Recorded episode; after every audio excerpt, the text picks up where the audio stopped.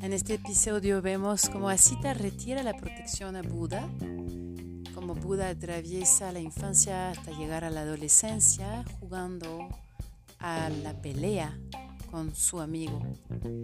También estamos abordando el inicio de las cuatro nobles verdades con el maestro Thich Nhat.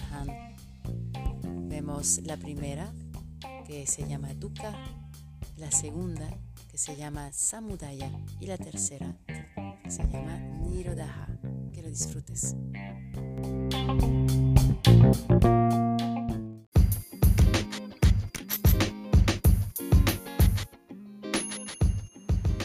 El podcast Just in Time se inició para salir a la calle durante la pandemia. Era un walk and talk podcast. Ahora seguimos en otra modalidad. Puede ser walk and talk, puede ser simplemente analizando con calma, eh, sin tener que movernos, pero los temas permanecen los mismos, filosofía, psicología, psicoanálisis, literatura. Eh, actualmente mucho tiene que ver con yoga y la relación con la liberación del trauma.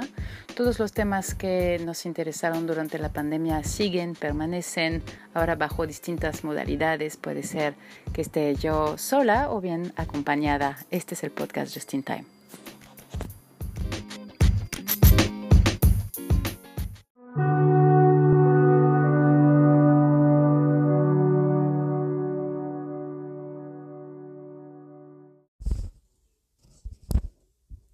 Podían oír el regreso de los soldados que se gritaban unos a otros junto al estanque.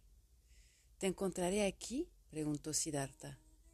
Asita negó con la cabeza. Tuve que pensármelo mucho para venir aquí hoy. Todavía corres peligro. ¿Por qué?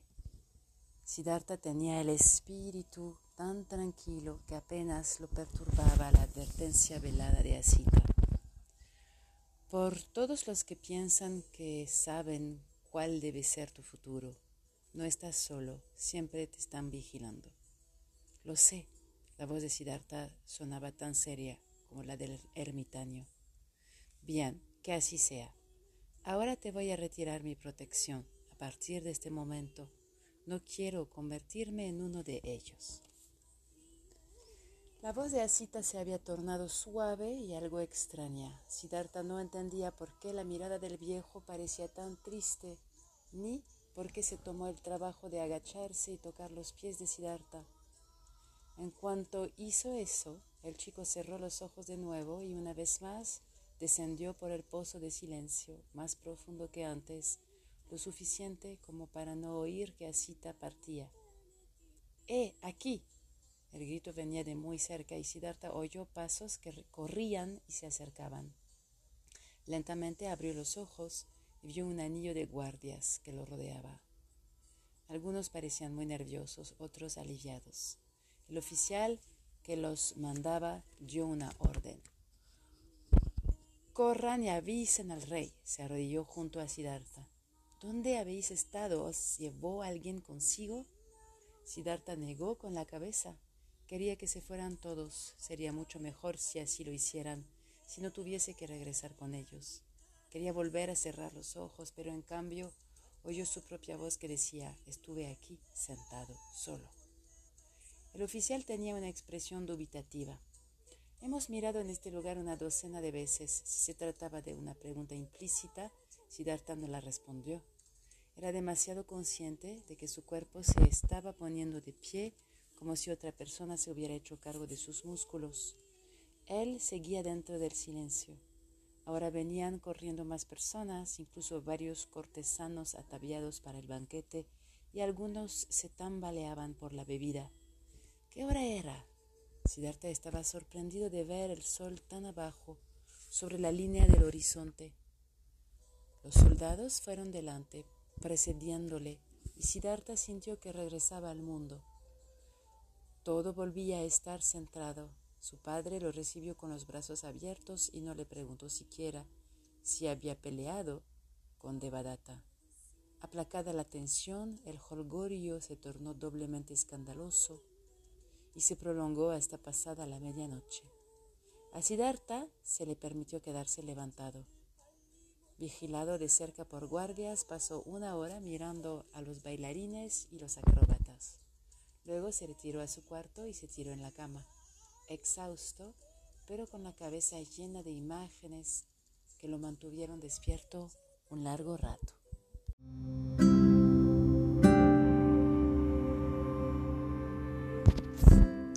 Las cuatro nobles verdades.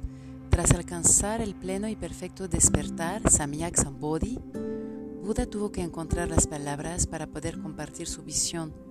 Ya había saboreado el agua, pero ahora tenía que descubrir recipientes como las cuatro nobles verdades y el noble octuple sendero que pudieran contenerla. Las cuatro nobles verdades son la flor innata de las enseñanzas de Buda el cual continuó proclamando estas verdades hasta el momento de su gran fallecimiento, Maha Pari Nirvana.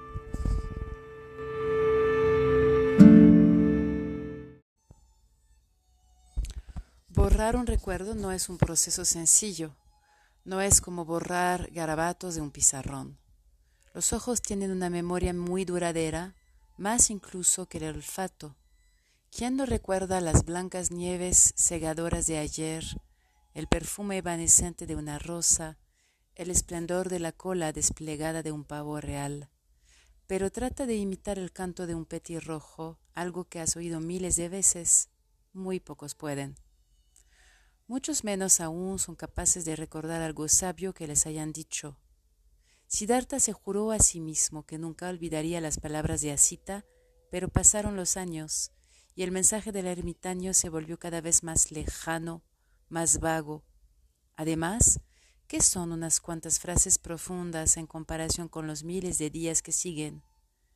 En el caso del príncipe, cada uno estaba repleto de cosas nuevas y, cuando se acercó a la adolescencia, Siddhartha había olvidado que una vez estuvo bajo la protección de Asita y que alguna vez esa protección se la retiraron.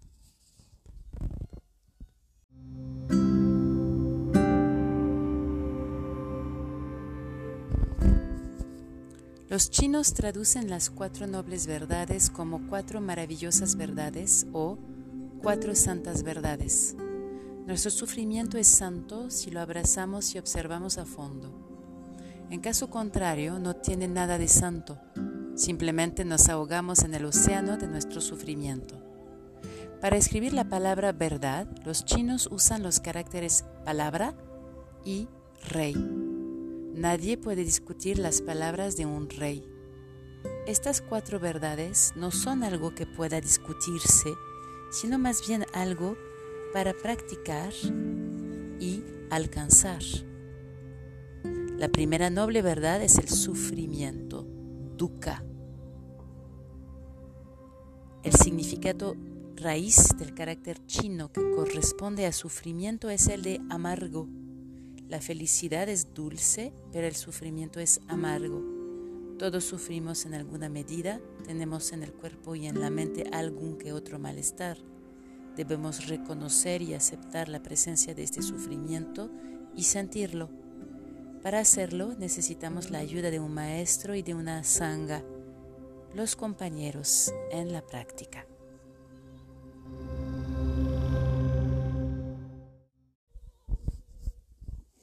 El rey cumplió su palabra y dejó que la educación de su hijo quedara a cargo del sumo Brahman. La cara de Kanki era la primera que veía el príncipe cuando salía de su habitación por la mañana y la última cuando regresaba por la noche. Lógicamente, esta familiaridad constante hacía que el chico confiara en su maestro. Aquel hombre enorme lo trataba bien y le decía muchas cosas útiles. Era como si lo siguiera un buey culto a donde quiera que fuese. Pero lógicamente también Siddhartha tendía a rehuir su educación cada vez que se le presentaba la oportunidad. Para cuando tuvo seis años ya había dejado marcado un sendero que llevaba a los establos y que se hacía más profundo con el correr de los años. Ahí podía pasar horas eternas con Chana, ya tendido en la paja y analizando el futuro, ya ensillando un caballo para montarlo, ambos chicos juntos, uno que sostenía las riendas, el otro que pateaba con los estribos. ya cepillando un animal que echaba espuma y temblaba por haber hecho mucho ejercicio. La mayor parte del tiempo, sin embargo, se ejercitaban en la lucha.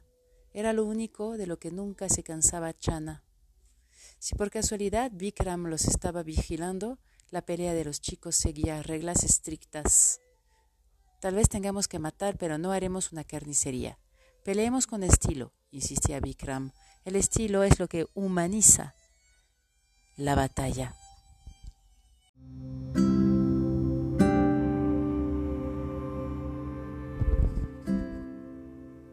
La segunda noble verdad es el origen, las raíces, la naturaleza, la creación o el surgimiento, samudaya, del sufrimiento.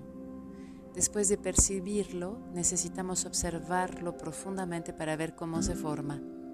Necesitamos reconocer e identificar qué clase de alimentos espirituales y materiales hemos ingerido que nos están causando sufrimiento.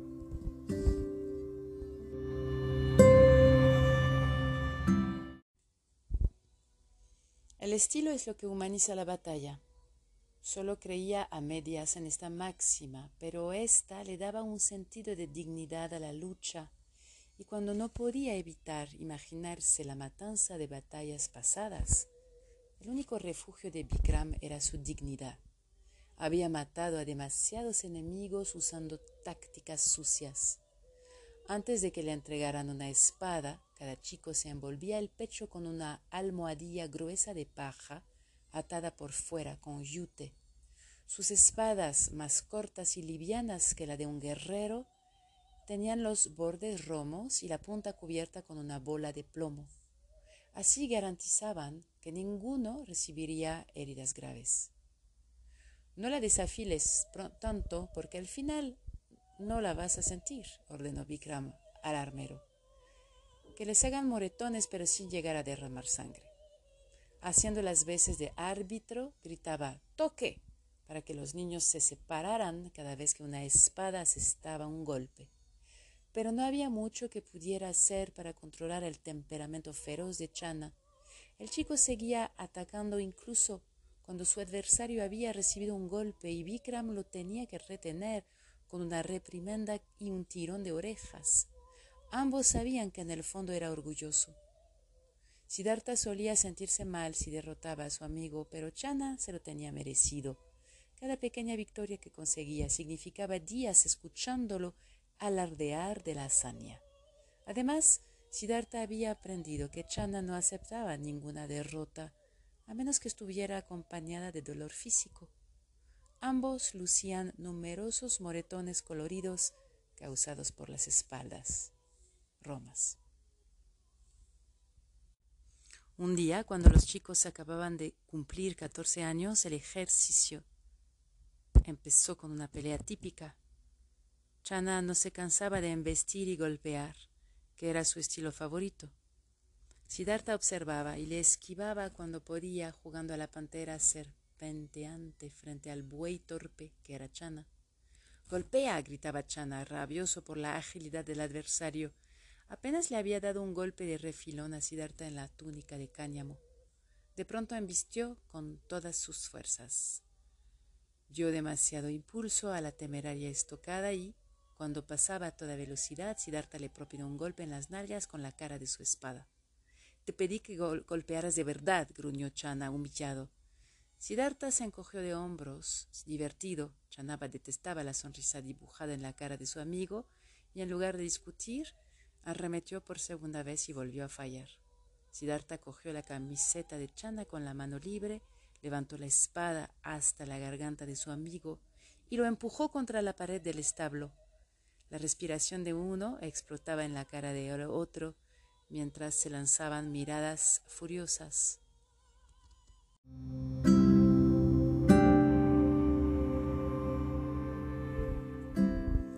La tercera noble verdad es dejar Nirodha, de crear sufrimiento evitando hacer todo aquello que nos lo causa.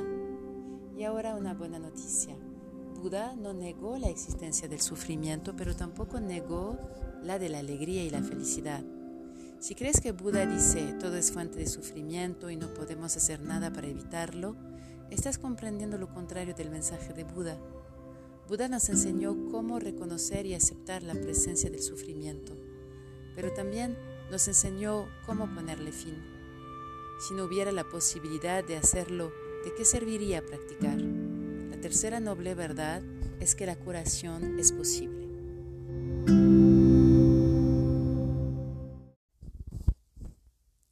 ¿Es esto lo que tanto disfruta mi padre? se preguntó Siddhartha. Sabía por la manera en que su padre hablaba de la guerra y la batalla qué se sentía al estar sumido en la lucha por sobrevivir en condiciones sangrientas.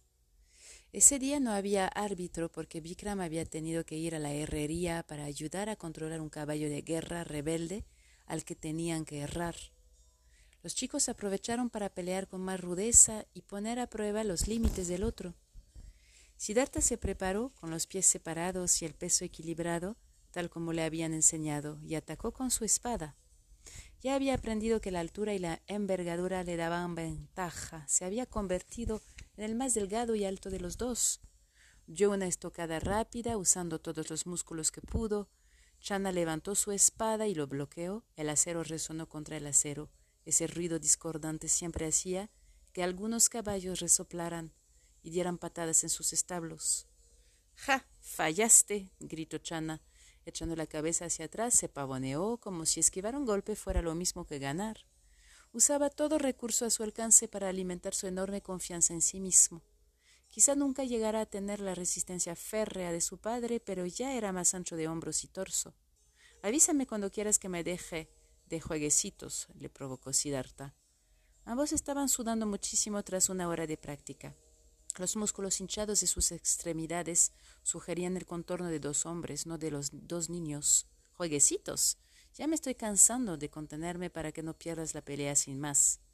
Aunque le flaqueaban las fuerzas y el aire le quemaba los pulmones cuando respiraba, Siddhartha buscó a Chana y haciendo esfuerzos súbitos, inevitables, atrajo a su adversario ante sí como el viento empuja una pluma a la deriva. Chana lanzó un gruñido feroz y trató de mantener su posición, pero cada vez que intentaba repeler el ataque de Siddhartha, la espada volvía a acercarse más y más a él. Sin decir una palabra, ambos sabían que estaba pasando algo distinto. Ya no era una pelea en la que iban y venían los golpes. Siddhartha había ideado una estrategia. Los hábitos de lucha de Chana se habían vuelto automáticos y él ya sabía cómo contrarrestar cada uno de ellos. El aire le quemaba los pulmones, pero estaba decidido, y cuantos más signos de desesperación mostraba Chana, devolviendo las estocadas como podía, agitando la espada con sílbidos inofensivos, más se apasionaba Siddhartha.